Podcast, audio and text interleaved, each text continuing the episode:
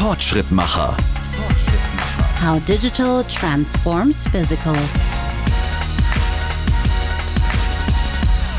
Wie kann uns Technologie dabei helfen, den großen Themen unserer Zeit zu begegnen? Darum geht es hier bei Fortschrittmacher.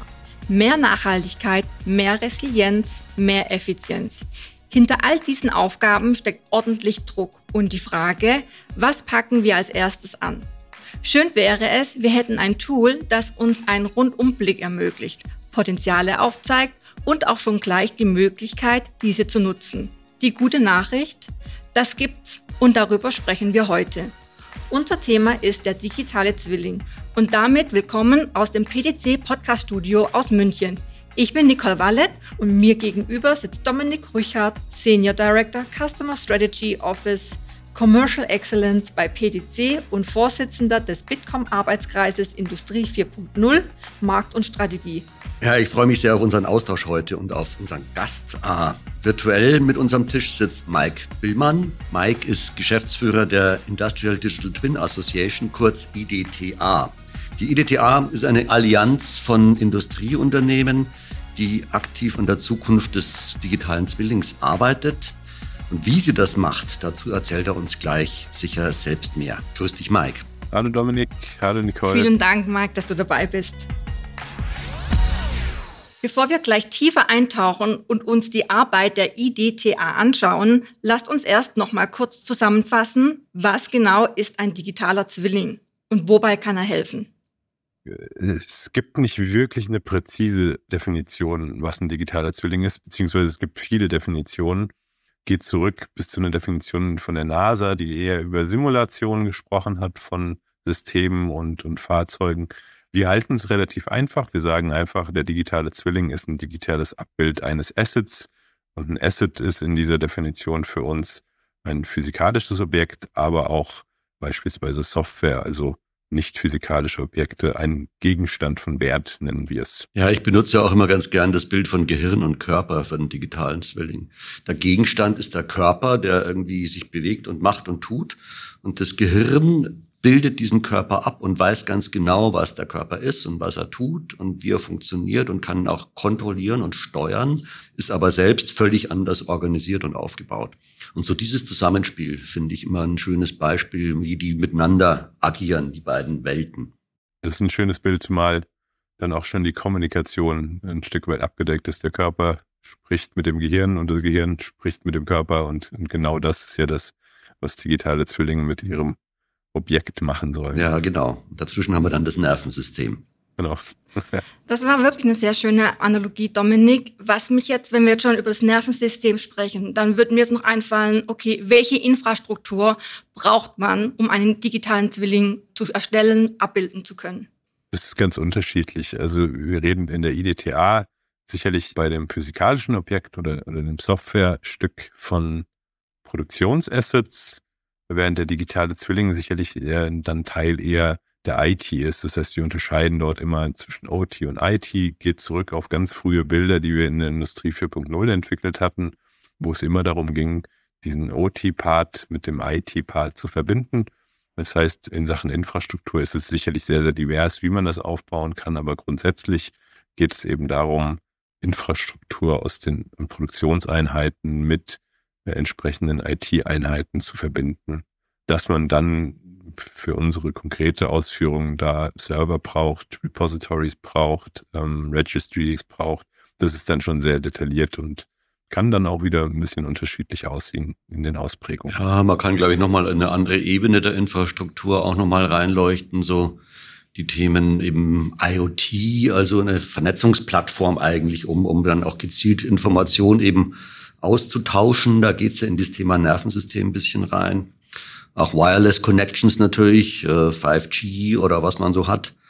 Aber man, denke ich, braucht auch Lifecycle Management, weil man ja die Dinge nicht nur anschaut, sondern auch eigentlich wissen will, in welchem Zustand sie sein sollten und damit auch einen Vergleich machen können will zwischen Ist-Zustand und äh, Soll-Zustand und damit dann auch Probleme identifizieren und äh, Dinge äh, verbessern.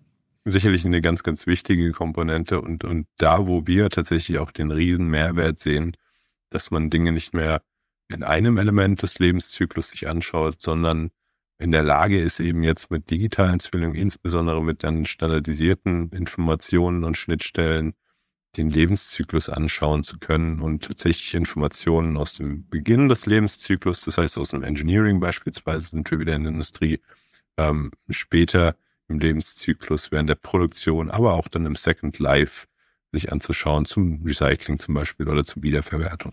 Meine nächste Frage wäre, können digitale Zwillinge auch die Basis neuer Geschäftsmodelle für Unternehmen sein? Oder anders gefragt, lässt sich damit auch Geld verdienen? Ganz sicher bin ich stark überzeugt von. Man, man sieht es heute schon. Da sind wir vielleicht insbesondere mit starken Produkten am Markt unterwegs, nicht wir, sondern die Industrie, äh, was die Simulation angeht. Aber denken wir an den Bereich B2C, wo, wo sich Plattformökonomien durchgesetzt haben, datengetriebene Geschäftsmodelle durchgesetzt haben. Wir alle kaufen zum Beispiel keine CDs mehr oder, oder Videokassetten, sondern das ist alles im Streaming-Bereich. Das heißt, da kaufen wir uns die Nutzung von Daten ein. Uber als Geschäftsmodell, äh, Hotelplattform, wird es sicherlich auch solche ähm, Analogien zukünftig mehr und mehr in der Industrie geben, wo eben beispielsweise ähm, Produktionskapazitäten auf einer Plattform verkauft werden und entsprechende Geschäftsmodelle dahinter aufgebaut. Ganz klar auch beim Condition Monitoring, das heißt beim Überwachen von Maschinen, vielleicht der Predictive Maintenance, dem zur Verfügung stellen von Ersatzteilen oder Wartungsleistungen, bevor irgendwas kaputt geht oder steht in der Produktion. Da werden sich viele Dinge ausprägen. Viele Ansätze dazu gibt es auch heute schon, wenn man genauer hinschaut in der Industrie. Ich glaube, äh, heute wird man wahrscheinlich als erstes sehr viel Geld sparen mit digitalen Zwillingen. Gerade im Bereich eben Monitoring und damit auch Maintenance und Service Management. Wenn ich so eine Maschine einfach permanent beobachten kann, dann weiß ich ganz genau, wann ich da was tun muss und wann nicht. Ich kann mir also viel Service- und Wartungskosten auch sparen. Ich kann das besser planen und ich kann möglicherweise sogar dann mittels Fernbetreuung dafür sorgen, dass ich gar nicht selbst hinfahren muss, um die zu reparieren, sondern jemanden anleiten, der das dann vor Ort für mich erledigen kann und damit Zeit und Aufwände für Reisen sparen und dergleichen. Ich glaube also, so kurzfristig sind auch noch mehr ganz interessante Cases im Bereich Training, im Bereich Fortbildung, wo man tatsächlich dann auch neue Geschäftsmodelle entwickeln kann auf digitalen Zwillingen anstatt auf realen Produkten oder auch im Bereich Vertrieb, wo man dann Varianten von Produkten verteilen kann mit Kunden und solche Modelle sind, glaube ich, auch kurzfristig möglich. Ich glaube sogar schon davor, wenn wir vom, vom Kostensparen reden. Das heißt, da kommen wir als Verein wieder ein Stück weit in den Mittelpunkt.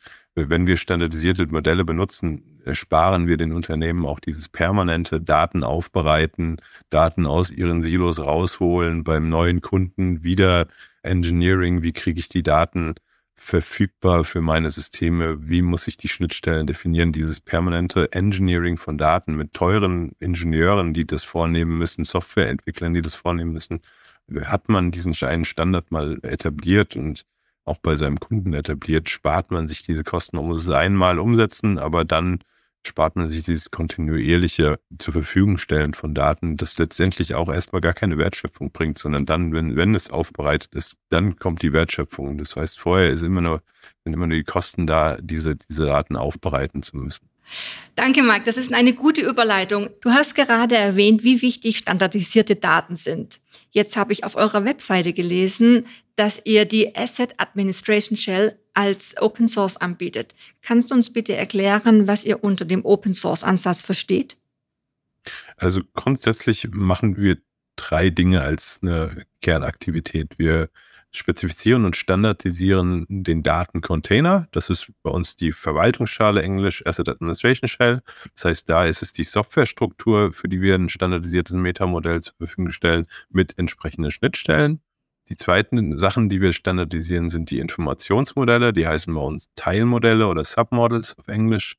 Das sind dann quasi die Inhalte, die in diesen Datencontainer reinkommen die semantisch standardisiert sind. Das heißt, da gehen wir her und definieren allgemeingültige Merkmale für die jeweiligen Gegenstände oder Prozesse, die wir da beschreiben müssen.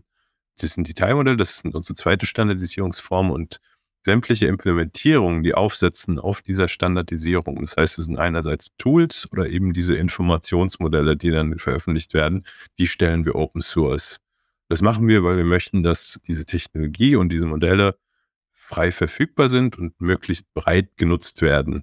Diese Standardisierungsarbeit soll also wirklich von jedem anwendbar sein, ohne dass da Lizenzmodelle oder Bezahlmodelle, sagen wir so, dahinter sind, irgendwelche Schranken, die es schwerer machen, das zu nutzen. Wir möchten Verbreitung finden mit all dem. Das ist das Wichtige für uns. Deswegen setzen wir auch auf Open Source. Wir möchten, dass sich eine Community bildet, die aufbauend auf diesen Ansätzen, diesen Tools, diesen Standards dann wirklich Entwicklungen vorantreibt, die industriell nutzbar sind und auch wirklich angewendet werden können ist etwas, das ist tatsächlich für die Industrie noch weitgehend Neuland. Wir haben da gewisse Herausforderungen. Das ist nicht so gängig, wie es in anderen Bereichen der Softwareindustrie zum Beispiel schon lange gang und gäbe ist. Muss ich mir dann eigentlich das eher so als ein Stück Software vorstellen, das Open Source auf dem Server liegt und das ich mir herunterziehen kann als Softwareunternehmen und dann integriere? Oder muss ich mir das eher so vorstellen als eine Art Formatbeschreibung, auf die ich zugreifen kann.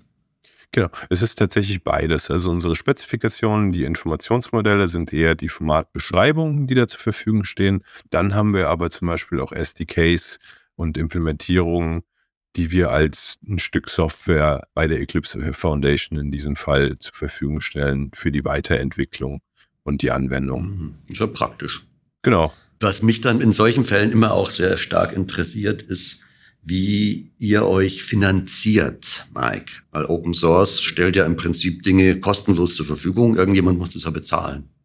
Das ist richtig. Unser Geschäftsmodell heute, wir sind ein eingetragener gemeinnütziger Verein, basiert vollständig darauf, dass wir Mitgliedschaften haben, Industriemitgliedschaften. Das heißt, dass Unternehmen bei uns Mitglied werden und einen Mitgliedsbeitrag entrichten. Und für diesen Mitgliedsbeitrag stellen wir ein Netzwerk zur Verfügung. Wir stellen den Zugang zu sämtlichen Ressourcen, die wir haben. Das sind dann die in der Entwicklung befindlichen Standards und eben zu allen Arbeitsgruppen, die wir betreiben, zur Verfügung. Darüber hinaus ähm, haben wir Events und Netzwerktreffen, Trainings und ähnliches, das wir unseren Mitgliedern zur Verfügung stellen. Also unser Geschäftsmodell ist tatsächlich heute Mitgliedseinnahmen aus der Mitgliedschaft von Unternehmen. Sehr schön. Man kann also sagen, es ist eine Interessengemeinschaft, die sich gemeinsam an den Verkehrsregeln der digitalen Zwillingswelt arbeitet und die umsetzt. Genau, das ist wieder ein, ein schönes Bild. Ähm, eine Gemeinschaft, die vielleicht die, die Regeln auch noch selber definiert, nach denen sich dann alle am besten verhalten sollen, damit eben ein gemeinschaftliches Agieren am Markt auf diesem Standard äh, funktionieren kann. Wenn man jetzt noch mal einmal ganz kurz schaut in die Welt Software as a Service und SaaS, der Open Source Gedanke geht ja dann auch in die Richtung. Steckt eigentlich dahinter auch dann die Bereitstellung tatsächlich von Infrastruktur? Das machen dann wieder andere, oder? Werden wir ein Stück weit auch angehen tatsächlich. Auch erstmal nicht als ein kommerzielles Modell, wir sind gemeinnützig, wir dürfen gar keine kommerziellen Modelle in diese Form bereiten, aber wir möchten ja Verbreitung und wir stellen fest, dass viele gerade mittelständische Unternehmen, die jetzt nicht IT-Hintergrund haben, tatsächlich Probleme haben, in diese Welt einzutauchen und selber aktiv zu werden. Das heißt, da werden wir zusehen, dass wir äh, so eine Art Spielinfrastruktur, einen Datenraum zur Verfügung stellen, der es ermöglicht, relativ einfach selber aktiv zu werden, zu experimentieren, so eine Art Sandbox. Ein wirkliches Betreibermodell oder ähnliches ist da aber nicht dahinter. Das heißt, wir möchten die Unternehmen befähigen, da Erfahrungen zu sammeln. Wir haben dann eher andere Unternehmen, viele Unternehmen, würde ich sagen, in unserer Mitgliedschaft, die in der Lage sind, dann kommerzielle Modelle als Dienstleistung anzubieten. Und auch da sind wir sehr erfolgreich, unsere Mitglieder mit den unterschiedlichen Hintergründen zusammenzubringen sodass dann quasi so ein gemeinschaftlicher Ansatz, ein kommerzieller Ansatz, wo wir als Verein raus sind, da entsteht. Ja, Mike, vielen Dank nochmal für die Ausführung. Die Welt ist im Wandel und dieser Wandel fordert uns, fordert Unternehmen. Was würdest du sagen, sind aktuell die größten Herausforderungen? Ganz sicher mit einer der größten Herausforderungen, die wir stehen, und das ist, glaube ich, in weiten Teilen unbestritten, ist der Klimawandel.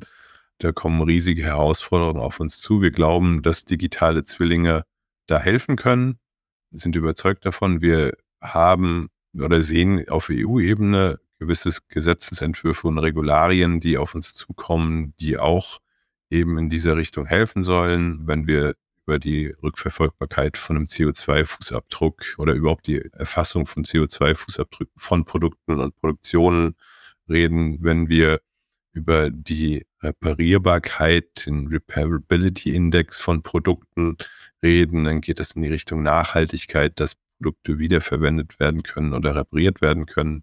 Wenn es darum Circular Economy, um die Wiederverwendung von Materialien und Produkten geht, dann gehen viele regulative Ansätze auf europäischer Ebene in diese Richtung. Vieles hat damit zu tun, dass es dann für industrielle Produkte oder generell für Produkte einen digitalen Passport geben soll, einen Pass, der genau solche Informationen mitliefert und verfügbar macht für den Anwender. Und wir glauben, dass digitale Zwillinge äh, oder, oder der offene Standard, den wir damit liefern, eine Lösung ist, um diese Informationen bereitzustellen, um Käufern die Möglichkeit zu bieten, abzuwägen, nehme ich ein Produkt, das diesen CO2-Fußabdruck auf der Welt verursacht hat, oder nehme ich eins, wo der CO2-Fußabdruck vielleicht geringer ist. Und es ist tatsächlich heute nicht möglich, das zu bewerten bei den meisten Produkten, die man einkauft. Und da eine Transparenz zu bringen, da wird der digitale Zwilling einen ganz, ganz großen Beitrag zu leisten können. Und wir sind der festen Überzeugung, nur mit diesem standardisierten Ansatz, dass die Daten in gleicher Form geliefert werden und man nicht irgendwem Gebühren dafür zahlen muss, dass diese Informationen über die Lieferkette geliefert werden. Ja, da bin ich völlig bei dir, Marc. Das ist ganz zentral, dass das einfach geht, ohne irgendwie kritische Aufwände. Digitale Zwillinge gehen ja nicht nur auf ein Produkt, sondern auch auf eine Produktionsanlage. Da ist das Thema Resilienz in Lieferketten dann schon auch nochmal ganz spannend. Das ist auch ein großes Thema, was wir gerade haben die, die sich schnell verändernde Welt, die, die stockenden Lieferketten und davon abgeleitet die Situation, dass Unternehmen schnell reagieren müssen. Da ist es natürlich enorm hilfreich, wenn ich über einen digitalen Zwilling einfach meine Produktionswelt beherrsche. Und da komme ich jetzt auch noch auf einen dritten Punkt, der aber wieder auf die Standardisierung zurückläuft. Das ist die Komplexität, weil es wird ja alles so unglaublich komplex, was wir da gerade tun. Und die ganzen vernetzten Welten, mit denen wir uns täglich jetzt auseinandersetzen, die müssen ja robust sein, die müssen funktionieren. Und wenn ich da nicht brutal standardisiere und dafür sorge, dass die Dinge einfach super stabil sind, fliegt uns das um die Ohren. Insofern bin ich extrem dankbar, dass es die IDTA gibt, die dann dafür sorgt, dass wir hier stabile Umgebungen vorfinden. Zwei ganz wichtige Punkte. Die Resilienz der Lieferketten. Wir haben es gerade in Corona gesehen, was passiert, wenn plötzlich die Lieferketten aus China unterbrochen werden, Bauteile nicht mehr verfügbar sind und, und wie verletzbar, verwundbar da die europäische Industrie ist. Da wird es sicherlich helfen, wenn man, und man sieht imposante Ansätze, gerade jetzt in, aus Catena X, einem Projekt, wo die automobile Lieferkette digitalisiert wird und transparent gemacht wird, eben mit auch digitalen Zwillingsansätzen, mit einer Infrastruktur, die das ermöglicht.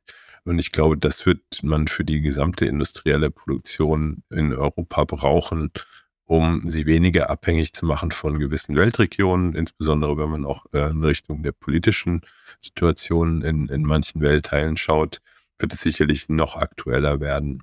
Da hilft uns die Standardisierung, da hilft die Standardisierung insbesondere kleinen Unternehmen, die nicht selber Standards setzen können, die nicht selber ihre Lieferkette in irgendeiner Form dazu bringen können, sich auf sie einzustellen. Das heißt, ein gemeinsamer Standard macht uns da resilienter gegenüber Störungen und großen Ereignissen, die auf der Welt passieren. Ja, da bewegt sich ja gerade ein Haufen. Du hast gerade Catena X erwähnt, Manufacturing X ist ja die zweite große Initiative die auch gerade über die Welt gerollt wird. Die ist ein bisschen zeitlich hinterher, aber vielleicht sogar mit noch mehr Wucht. Also da wird in nächster Zeit einiges real werden, worüber in der letzten Zeit mehr so hinter der Tür gesprochen wurde. Das kommt jetzt ins Tageslicht. Und die alternde Gesellschaft wird sich ja in zwei Aspekten auswirken. Erstens wird der Arbeitnehmer älter sein, der durchschnittliche. Zweitens werden weniger Personen zur Verfügung stehen, weniger Wissen und erfahrene Personen in den Unternehmen zur Verfügung stehen. Ich glaube, auch bei beiden dieser Dinge kann der digitale Zwilling helfen. Erstens das bedarfsgerechte Bereitstellen von Informationen. Das betrifft einmal vielleicht den älteren Arbeitnehmer, aber auch den vielleicht noch nicht so erfahrenen Arbeitnehmer. Das heißt, dass man bei vielen Situationen und gehen wir mal irgendwo in eine Fertigung und dort in die Wartung nicht mehr darauf setzen kann, dass man sehr, sehr viele erfahrene Wartungsmechaniker beispielsweise hat, sondern aber vielleicht deswegen viel genauere und präzisere Informationen demjenigen, der dort in der Fertigung unterwegs ist, an der Stelle zur Verfügung stellen kann. Da helfen digitale Zwillinge. Das ist eigentlich einer der einfachsten Use Cases, die wir haben. Dem digitalen Zwilling ist das digitale Typenschild verbunden mit digitaler Dokumentation. Das heißt, dass ich über einen einfachen Scan von einem Gerät beispielsweise Informationen in der passenden Sprache zum passenden Fall den er gerade zu bearbeiten hat, zur Verfügung stellen kann und nicht darauf hoffen muss, dass da jemand ist, der sich das schon fünfmal gemacht hat im Laufe seiner Karriere und da auf einen Erfahrungsschatz, einen persönlichen zurückgreifen kann. Das heißt, wir glauben, dass wir mit digitalen Zwillingen bedarfsgerecht Informationen unerfahrenen Leuten zur Verfügung stellen können, aber natürlich auch dann den Anforderungen von älteren Personen in der Industrie mit gezielten Informationen und der Bereitstellung unterstützen kann. Ich glaube, da kommen wir auch mit dann in den Bereich Augmented Reality, wo Unterstützung durch visuelle Dinge, die aber alle auf einer Datengrundlage stattfinden müssen, die im Idealfall eben standardisiert und vollständig zur Verfügung steht. Würdest du da auch sagen, dass der digitale Zwilling eine ähm, Source of Truth ist oder die Single Source of Truth? Genau, das ist genau der Ansatz, was nicht bedeutet, dass es irgendwo eine zentrale Entität geben muss, die das zur Verfügung steht, aber wir brauchen genau über den Produktlebenszyklus dieses Single Source of Truth, die Information aktuell an der richtigen Stelle bereitstellt. Für die richtige Person. So ein digitaler Zwilling kann ja auch ein, ein lernendes Objekt sein dass gerade im Zusammenhang Agent Society ein erfahrener Mensch, der eine Maschine kennt, der weiß, wie man mit ihr arbeitet, auch dem digitalen Zwilling so die, die Tricks und Kniffe beibringt. Da kann man ja alle möglichen Technologien auch nutzen, gerade aus der Augmented Reality beispielsweise, wo man dann aufzeigt, wie sind Wartungshandgriffe, wie muss man bestimmte Dinge reparieren, wie muss man die angehen. Und das kann sich der digitale Zwilling dann merken und dann auch Jahre später irgendwelchen neuen Leuten darum beibringen. Das sind ganz konkrete Möglichkeiten die finde ich sehr faszinierend sind. Ja. Ich würde jetzt gerne noch zum Abschluss einen Blick in die Zukunft werfen. Wie wird sich das Thema digitaler Zwilling in den kommenden fünf bis zehn Jahren entwickeln? Mike, was meinst du? Also wir gehen davon aus, dass es noch einen richtigen Hype geben wird. Im Hype-Cycle sind wir zwar schon irgendwo relativ weit oben, aber ich glaube, wir werden das Ganze operationalisieren müssen. Das heißt nicht nur drüber reden, einen Aufkleber auf Messen draufkleben, Digital Twin ist verfügbar, sondern wir sind jetzt dabei, dass wir viel standardisieren. Das wird uns die nächsten fünf bis zehn Jahre noch ordentlich auf Trab halten. Und ich glaube, die Marktdurchdringung äh, wird in den kommenden Jahren sehr, sehr stark vorantreiben und dass wir tatsächlich dann auch die Geschäftsmodelle sehen, die basieren auf industriellen digitalen Zwillingen. Wir werden sehen, dass es nicht bei der Industrie bleibt. Ähm, es wird im Bereich Gebäude mehr digitale Zwillinge geben. Es wird für Infrastruktur, Verkehr, Logistik, überall wird es digitale Zwillinge geben. Wenn man ähm, so ein bisschen in die Verbandslandschaft schaut, dann wird viel über die Sektorkopplung gesprochen. Das heißt, die Verbindung von Energie, Verkehr, Industrie, Gebäudebereichen, das wird uns sicherlich die nächsten zehn Jahre beschäftigen und da wird es großen Fortschritt geben. Ja, ich glaube, wir werden uns daran gewöhnen, dass letztendlich zu allen, sagen wir mal, Investitionsgütern zumindest eine permanente digitale Begleitung Standard ist. Ich meine, wir kennen es ja heute schon von Autos beispielsweise. Wir haben da nicht mehr so das Service-Checkheft wie früher im Handschuhfach, sondern haben eigentlich eine digitale Serviceakte, in der alles eingegeben wird, was mit dem Auto gemacht wurde oder wird oder gemacht werden soll. Und ähnliche Dinge werden wir für alles haben, was irgendwo Investitionsgut ist.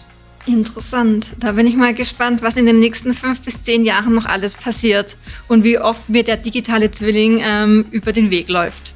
Danke Mike, danke Dominik, es hat wirklich Spaß gemacht. Wenn ihr, liebe Zuhörerinnen und Zuhörer, noch mehr über den digitalen Zwilling und die Arbeit der IDTA erfahren wollt, dann schaut doch gerne in die Show Notes. Dort findet ihr wie immer weiterführende Links und Infos.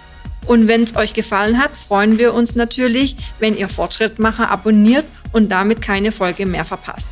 Tschüss und bis zum nächsten Mal. Tschüss. Tschüss. Fortschrittmacher. How digital transforms physical.